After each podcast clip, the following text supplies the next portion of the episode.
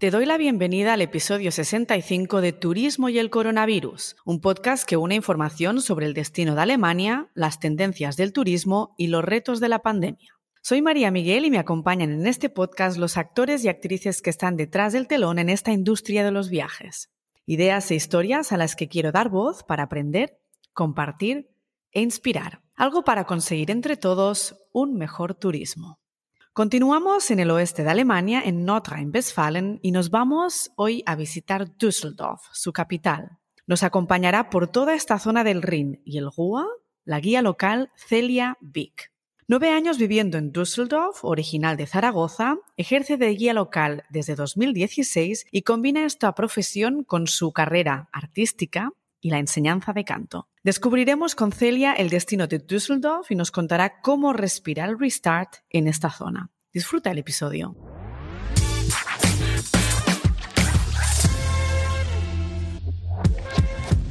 Bienvenida Celia al podcast de Turismo y el Coronavirus y muchísimas gracias por acompañarnos el día de hoy. Buenas tardes y muchísimas gracias por invitarme. Un placer. Celia, Turismo y el Coronavirus pone voz a historias con características y segmentos muy diferenciados dentro del sector turístico. Para mí es un canal muy bueno, es un canal extraordinario para compartir información sobre el destino de Alemania y además dar voz a personas y, y proyectos que inspiran y que incluso nos pueden abrir nuevos caminos dentro del sector. Contigo nos centramos centraremos en el destino de Düsseldorf, que es el lugar donde vives y donde guías. Así que igual que hiciste cuando nos conocimos, y creo que fue entre el 2017 y 2018, Preséntate, dinos quién eres, cómo llegaste a Düsseldorf y qué haces allí. Bueno, soy Celia, soy de Zaragoza, Vine a Düsseldorf hace nueve años. Vine a Düsseldorf porque, bueno, por la crisis que hubo en aquel, entonces. Yo llevaba un tiempo buscando trabajo, había terminado mi carrera, eh, mis estudios artísticos. Yo soy cantante y profesora de canto. Y, bueno, la situación era muy complicada en España en aquel tiempo y tenía dos opciones. O esperar a que pasara la crisis y con los brazos cruzados. Pues sencillamente, pues lo que decidí es hacer la maleta y venirme eh,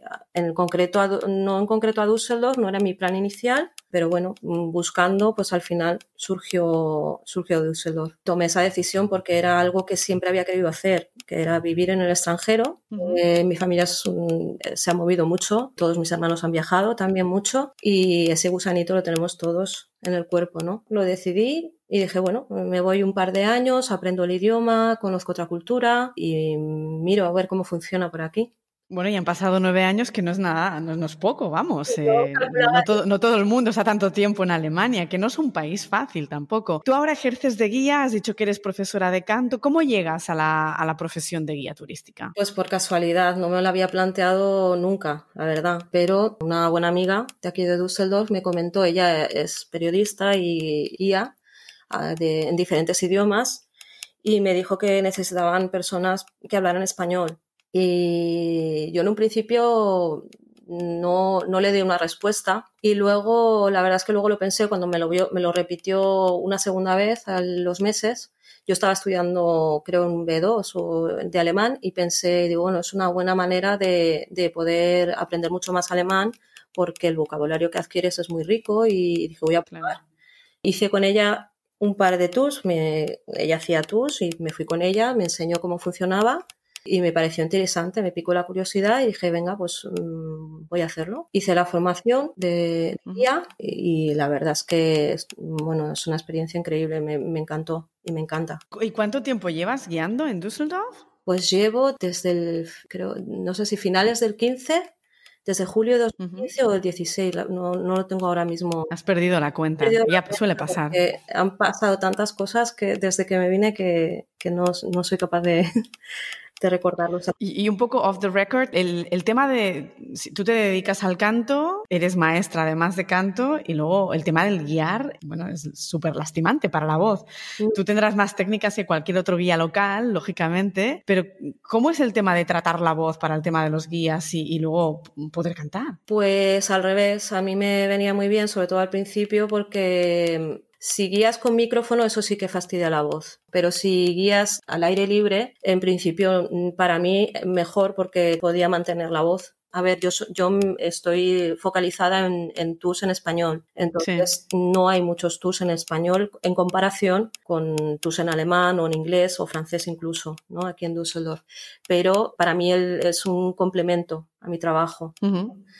Y tengo también la flexibilidad, lo bueno que tiene también el ser autónomo en, esto es que tienes la posibilidad de, si tienes un concierto, tienes o tú eliges también si puedes o hacer un servicio. Entonces, bueno, pues lo vas, lo vas compaginando.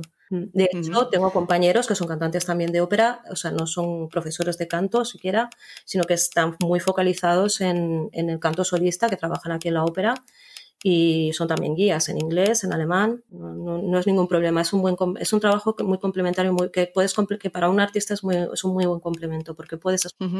Sí, suele ser además una profesión, hay mucha gente, hay muchos guías que lo hacen como profesión principal, ¿no?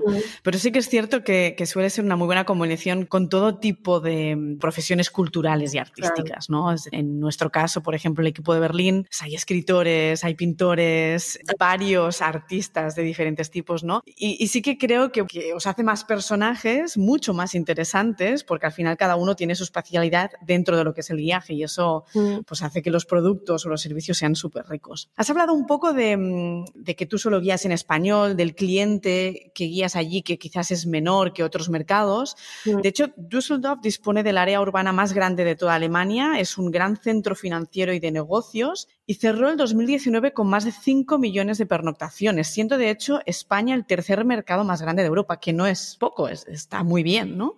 ¿Cuál es tu experiencia y, qué tipo de viajeros van a Düsseldorf? ¿Qué tipo de servicios te suelen pedir a ti? Eh, lo bueno que tiene Düsseldorf es que es, muy versátil, muy, muy dinámico y la verdad es que hay de, todo tipo. Tienes desde tours de grandes operadores, ¿no? Cruceros por el Rin, por ejemplo, y hacen, van haciendo paradas por diferentes ciudades, como aquí en Düsseldorf, o hacen recorridos por autobús y recorren diferentes ciudades también. Y estos tours suelen ser, pues bueno, son más de entretenimiento, son más ligeros, son de tours de entre dos horas, tres horas máximo, y bueno, hacen su paradita aquí y luego por la tarde se van, ¿no? Por ejemplo. Luego, mm, tours privados, que esos son más específicos, son personas que a lo mejor vienen buscando algo en concreto, suelen ser más culturales, tienen más interés a lo mejor en, en la historia, en el arte, en la música. Tengo grupos, por ejemplo, que vienen a ver un concierto determinado y de paso pues hacen un tour o también otros grupos pequeños eh, privados, más pues, familias o incluso una persona sola. He tenido de ese tipo de tours. O intercambios de escuelas, por ejemplo, esos tours suelen ser, todos esos tours suelen ser más mm, diversos, ¿no? Desde tres horas, cuatro horas, un día completo. Luego tienes tours también de empresa, eso a mí me, personalmente me gusta mucho porque me, gusta mucho, me fascina mucho mm, ver las diferencias que hay ¿no? entre los diferentes oficios, trabajos, cómo es la gente, qué es lo que hacen. Y esos, la verdad es que suelen ser bastante chulos también porque a veces me han llegado tours de un fin de semana completo que no solo se centra en Düsseldorf, sino que además vas recorriendo, por ejemplo, Colonia, eh, Agen y otras localidades, ¿no? Y además estás con ellos, te invitan a, las reuniones que tienen de trabajo también, o sea, es, es espectacular, a, las cenas, bueno, es eh, muy intenso, pero también muy, muy agradecido, la verdad. Todo tipo, luego asistencias a la, a la feria, bueno, sabes que la feria de, de Düsseldorf es muy internacional y a veces, ahora por ejemplo tenemos la, la Provine, o, por ejemplo, otras asistencias al aeropuerto, en fin, muy variados y, con, y muy diferentes. De hecho, has, comentado el tema de las ferias, es un poco similar a Colonia, el turismo de negocios y el segmento MAIS es para ambas ciudades un factor económico de muchísimo peso. De hecho, la, la Messe Düsseldorf es uno de los organizadores de ferias comerciales más significativos a nivel global, organiza más de 5.000 eventos, tiene más de 800 empleados, organiza 75 ferias internacionales fuera del país, fuera de Alemania. Así que para ti, como personal en destino, como guía local en destino, ¿cómo valoras esta recuperación desde tu perspectiva? Es decir, ¿nota realmente que, este segmento está recuperando yo rápidamente o, que todavía le falta mucho? Mm, yo creo que la recuperación es lenta. Lo que pasa es que yo, ya te digo, yo trabajo, por ejemplo, ahora con la ProBuy en marzo, se suele hacer en marzo, pero esta vez no se ha hecho. Eh, se ha retrasado, cosa que en el 20 y el 21 sencillamente se canceló. Y la tenemos ahora en mayo. La, creo que la recuperación es lenta, pero está empezando, ahora mismo se está moviendo y también por otros compañeros me están diciendo que es que, que algo se mueve. Tampoco, tampoco te puedo decir si, si realmente es una recuperación real o no, porque, por ejemplo, en, septiembre del año pasado también pensábamos que iba, que empezaba a reflotar, porque empezaron a haber más movimiento en general, pero no, al final no fue tanto, ¿no? Así que tampoco, yo creo que va lento, pero bueno, empieza, empieza ahora. De hecho, justo antes de la pandemia se hablaba mucho del incremento del pleasure travel, que son los viajes con una mezcla de business y un poco de lo que es el factor vacacional, leisure, ¿no? Yo creo que es algo que siempre ha existido, pero que, bueno, en un momento se le puso este nombre, se le bautizó, ¿no? Se le puso este mote. Y aparte de, lo que son las, las actividades organizadas estrictamente por las empresas, como son los viajes de incentivo, ¿Tú realmente notas en, en, estas personas que vienen por viajes de negocios que realmente alargan esa estancia, que se quedan más días en el destino y que contratan servicios en destinos? ¿Algo que tú notas que está cambiando a lo largo de los años. Sé que tenemos estos dos años de pandemia, es un término relativamente nuevo, pero bueno, yo de hecho es algo que he hecho toda la vida, pero, pero sí ahora que hay más ganas de viajar y que quizás hay menos viajes de negocios, igual la gente sí es cierto que está aprovechando más. Ahora mismo, la verdad que te digo que no. Yo sí que noté hasta el, en el 2019, sobre todo, a, a partir del 18 y sobre todo el 2019 sí que empezaba a ver, se estaba poniendo muy o sea, tenía más servicios de este tipo y, bueno, como te comento al principio, a lo mejor solo eh, los primeros tours que hice de este tipo, a lo mejor te contrataban solo para pasar para unas horas en, Düsseldorf pero luego sí que vi que iban alargando, que a lo mejor venían a visitar la empresa, hacer sus negocios con la tal empresa y hacer intercambio pues, de, de, sus materias, ¿no? Y alargaban la estancia un fin de semana completo. Eso sí que lo, lo empecé a notar, que sí que se empezaba a, a, llevar y por eso te comentaba antes que me parecen una chulada esos, esos, ese tipo de, de tours, ¿no? Me da esa combinación uh -huh. entre empresa, de trabajo de empresa, tú vienes a trabajar, pero al mismo tiempo además vienen con su, con, no con su familia completa, pero a lo mejor vienen con su pareja y entonces mientras eh, los están trabajando unos, pues los otros también tienes tiempo también para, para visitar otras cosas con, con las parejas, ¿no? Bueno, mu muchos pensamos o hemos pensado en su momento que Düsseldorf es aparentemente todo negocios, ¿no? Eso pasa también con Frankfurt, ¿no? Que son ciudades que están como muy catalogadas en un sello, pero realmente Düsseldorf es mucho más que todo esto, ¿no? Es historia, es su gente, es la arquitectura, es su elegancia, es el entorno, el río. ¿Por qué deberíamos ir a Düsseldorf? ¿Cuál es el eslogan que tú nos vendes ¿no? para, para convencernos de ir a Düsseldorf? bueno, como muy bien has dicho, Düsseldorf es una ciudad que sorprende. Y la, y la verdad es que hay que venir a Düsseldorf. Es, es así. Un betting, que dicen los alemanes. Eh, para empezar, tiene cultura, tienes eh, los paseos de, por toda la orilla del Rin, que según dicen es el paseo más bonito de, del Rin. Puedes visitar el Medienhafen, que es eh, el puerto de los medios. Antiguamente era un puerto industrial y se decidió cuando se, bueno, se sobredimensionó, ya el, el, negocio del acero y todo esto no funcionaba, pues se decidió que el, puerto pues eh, reinventarse y ahora lo que encontramos en el puerto de los medios son edificios arquitectónicos de primera línea, con, de grandes arquitectos, de hecho tres de los edificios están construidos por tres premios Pulske. Por ejemplo, tienes las casas danzantes de Fran Ogheri, entre otros. Realmente es una, es muy, una maravilla. De hecho, he tenido tours que han venido arquitectos expresamente para poder ver el puerto de los medios. Puedes disfrutar de algo más típico, pintoresco, que es eh, pasearte por el Altstadt y tomarte una cerveza, una Altria, que es la típica cerveza de aquí. También, si quieres glamour, te das un paseo que muy cerquita tienes eh, toda la, la, avenida de la Königsallee, la avenida del Rey, y la verdad es que, eh, puedes si, si, tienes, eh, si te gusta la moda, pues te vas a las principales firmas que están todas allí concentradas, Gucci, eh, Prada, Cartier. Eh, si quieres eh, disfrutar del, de la naturaleza o del aire libre, tienes un, los jardines. Esta es una ciudad que está muy planteada. Bueno, esto yo creo que es en toda Alemania. Tienes jardines impresionantes, preciosos. Por ejemplo, aquí está el Sud Park, que para mí es el más bonito que queda un poquito más alejado, pero para eso hay que quedarse aquí unos días. Tienes también, por ejemplo, si quieres disfrutar de arte, Este es uno de los centros más importantes de arte contemporáneo. Se especializó desde los años 40 en arte contemporáneo y de hecho mm, está el arte aquí es muy, está muy vivo. Hay muchas galerías de, venta y de, artistas de, actuales ¿no? de, arte. Tienes también música, un montón de festivales, por ejemplo, el Festival de Jazz, eh, luego tienes también la ópera, es uno de los teatros eh, de primera clase que hay en Alemania. Eh, en fin, tienes un, sinfín, podría decir muchísimas más cosas, la verdad.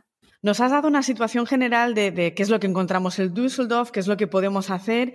Cuéntanos su historia. Es una ciudad que quedó muy destruida durante la Segunda Guerra Mundial, que está, has hablado de una parte nueva del Medienhafen. ¿Cuándo empieza Düsseldorf? ¿Cuál es su historia? Y, luego entramos un poco más en, en, el tema de museos, que me parece muy interesante la parte de galerías y museos que has comentado, para entrar un poquito más en profundidad. La historia de Düsseldorf es relativamente moderna. Bueno, Colonia y Düsseldorf siempre se miran, ¿no? Siempre se comparan. Mm. Colonia es una ciudad muy antigua con una historia, pues ya desde los romanos, es una colonia romana, como su nombre ya nos da a entender. Düsseldorf, eh, su historia empieza un poco más tarde. Aquí lo que había antiguamente era una, eran asentamientos ¿no? de poblaciones muy pequeñas y realmente no, no, no, comienza su historia hasta 1282, que es cuando se inaugura como ciudad. Eh, Düsseldorf es la capital de Renania de Norte-Westfalia. Se podría decir, ¿cómo es que Düsseldorf es la capital del Norte-Westfalia, siendo Colonia una ciudad con mucha más eh, historia, más antigua? Es, de hecho, bueno, era una colonia romana. Aquí los romanos no llegaron, y lo que había aquí era un asentamiento de campesinos y pescadores y poquito a poco, luego que sí que hubo unas mm, trifulcas entre, entre nobles y el arzobispo de Colonia y a partir de ahí se, fundó la ciudad de Düsseldorf. Poco a poco eh, fue creciendo. Los nobles que aquí, que aquí habitaban tenían un interés especial en que la ciudad pues, tuviera una relevancia. Tenemos sobre todo en la época dorada de Düsseldorf, que era Jan Bellen, se le llamaba así, esto es en el, en el dialecto de Düsseldorf. Eh, él quiso que esta ciudad tuviera una, una gran representación. Él trajo a la ciudad muchísima cultura. Allí empieza su vinculación con el arte y con todas las galerías que hay hoy en día. Él su mujer, eh, segunda esposa, Ana María Luisa de Medici, fundaron la primera galería de arte del público, juntaron sus grandes colecciones de arte, eran apasionados del arte, de la música, también el primer teatro de la ópera se abrió en aquella época y siempre ha habido una intención, siempre ha habido una energía en esta ciudad de querer ir a más, ¿no? de querer mejorar. Lo que me comentabas, por ejemplo, sobre sobre el puerto de los medios que estábamos hablando va muy en relación con lo que pasó en la Segunda Guerra Mundial. Muchas de las ciudades de, Alemania quedaron completamente arrasadas. ¿no? El caso de Düsseldorf no fue menos.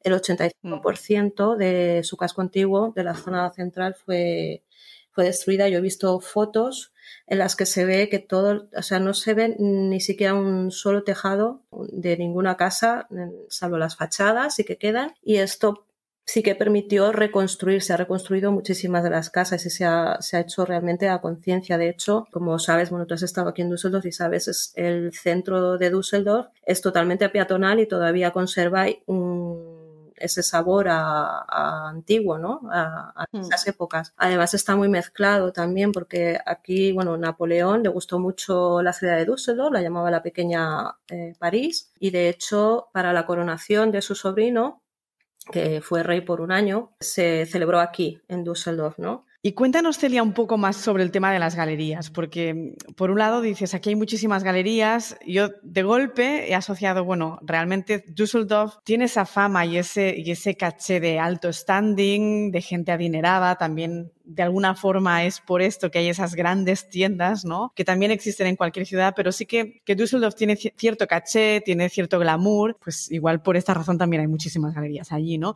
Bueno, los, eh, a nivel de turístico, por ejemplo, sí que, como te digo, Düsseldorf está especializada en, arte moderno y contemporáneo, ¿no? A partir de 1940.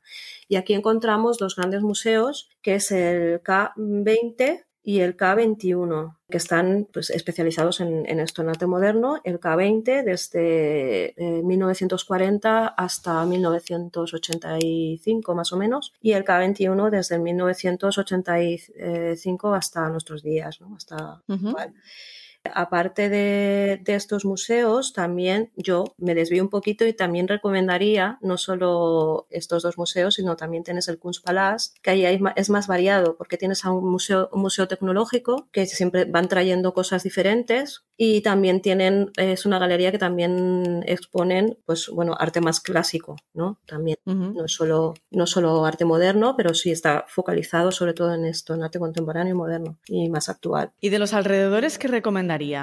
De los alrededores, pues eh, dentro de Düsseldorf yo podría recomendaros, por ejemplo, eh, si no que se quiere ir muy lejos y se quiere tener una estancia más o menos breve y estar en Düsseldorf, tienes por ejemplo Kaisersberg, que es una, bueno, no sabría decirte, no es exactamente una ciudad, es, ya es un barrio, ¿no? Que está un poquito más eh, alejado de, hacia el norte. Se puede hacer un paseo es, eh, maravilloso que es a lo largo del Rin en bicicleta. Yo, por ejemplo, lo he hecho y me parece precioso. Y además, justo llegando a Kaisersberg, encuentras una, Powerhouse, preciosa. O sea, que tienes unas vistas muy, muy, muy bonitas. ¿Y cómo se llama esta cervecería? Uy, la verdad es que no me acuerdo. Bueno, son los dos años de pandemia que pasa, se enfría la memoria. Eso nos ha pasado a todos. De forma privada, con lo cual.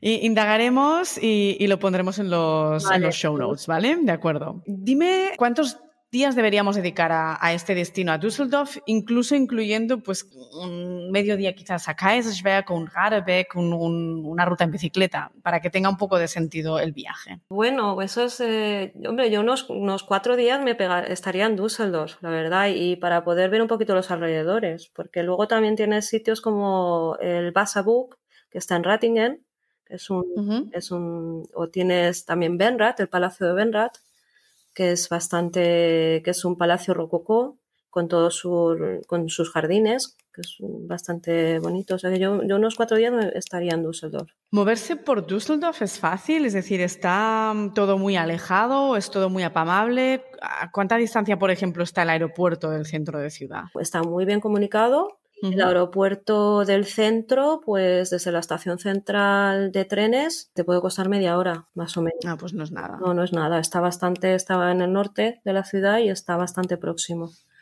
Y luego por el centro de ciudad, ¿es todo fácil para moverse a pie o necesitas un ticket de transporte? Por el, por el centro de la ciudad es bastante fácil moverse a pie, todo lo que es la zona turística, sobre todo, para poder ver todo lo que pues está todo muy, muy conectado. No, no sería en principio necesario un ticket si te hospedas en un hotel céntrico. ¿Dónde habría que hospedarse para estar en el centro? Es decir, ¿cuál es el, nombre del barrio? Pues, eh, hombre, dependiendo también de, de las economías, ¿no? pero por supuesto tienes los grandes hoteles de cinco estrellas maravillosos que tienes en la Königsallée, pero tienes otros hoteles también cerca, en la misma estación central hay, hay un par de hoteles también en los que se puede uno hospedar. En la Königsallée al final, al fondo también hay otros hoteles que tienen unos precios también bastante eh, asumibles, ¿no? Sí, eh, eh, de hoteles no va a faltar nunca porque hay una grandísima, grandísima oferta debido a la actividad comercial que hay aquí, ¿no? Y las, las meses, las ferias. Sí, sí, la pega que tiene Düsseldorf es precisamente esta, ¿no? que si vamos, si vamos a nivel de, de, vacaciones y coincidimos con una feria, puedes pagar, mm, vamos, la vida, ¿no? Por una habitación y una noche. Es, en estas ciudades tan comerciales como son Düsseldorf, Colonia incluso también, es imprescindible mirar el calendario de ferias porque si coinciden y encuentras vuelos, bueno, está todo por las nubes de caro. Sí, y, aparte que se llena, o sea, está todo lleno. Sí, sí, está todo colapsado. Oye, ¿con qué te quedas? ¿Con el carnaval o con los mercados de Navidad? Yo con los mercados de Navidad. Así que te quedas en invierno allí con el Glühwein, ¿no? ¿Te gusta más? Y, y además, sí, me gusta más el... Es que a mí el carnaval no me... No soy, o sea, está, está, eh, es una gran fiesta, una barbaridad, pero yo huyo de las concentraciones y masas así tan... No, no es lo mío. No es lo tuyo. Bueno, la verdad es que aquí, por ejemplo, si pensamos en Berlín, Berlín el carnaval no tiene ningún tipo de gracia. pero, pero sí que es cierto que en toda la parte de Nordrhein-Westfalen el carnaval es, es, un sello, ¿no? Es un símbolo muy suyo. Pero bueno, te quedas con la parte más romántica de los mercados. Sí, más tranquilo. También hay mucha gente, está muy lleno, pero es otro, es otro tipo de, de fiesta. Sí. sí, eso es verdad. Oye, pues Celia, muchísimas gracias por toda la información, por habernos descubierto este destino que es Düsseldorf. Yo lo digo siempre, es un destino que a mí en su momento, cuando yo lo descubrí, me sorprendió, me encantó. Tiene esa parte pequeña y luego toda esa parte desconocida, nueva, es decir, tiene muchísimos contrastes, es interesantísima. Y luego está muy cerca de, pues de Colonia, como decías, ¿no? Tiene muchas posibilidades para, para además alargar el viaje. Así que gracias por compartirlo, por darnos tu perspectiva, tu visión. Mucha suerte en los próximos meses Ahora todo esto arranca, así que solo puede ir mejor y que vaya todo muy bien. Muchas gracias.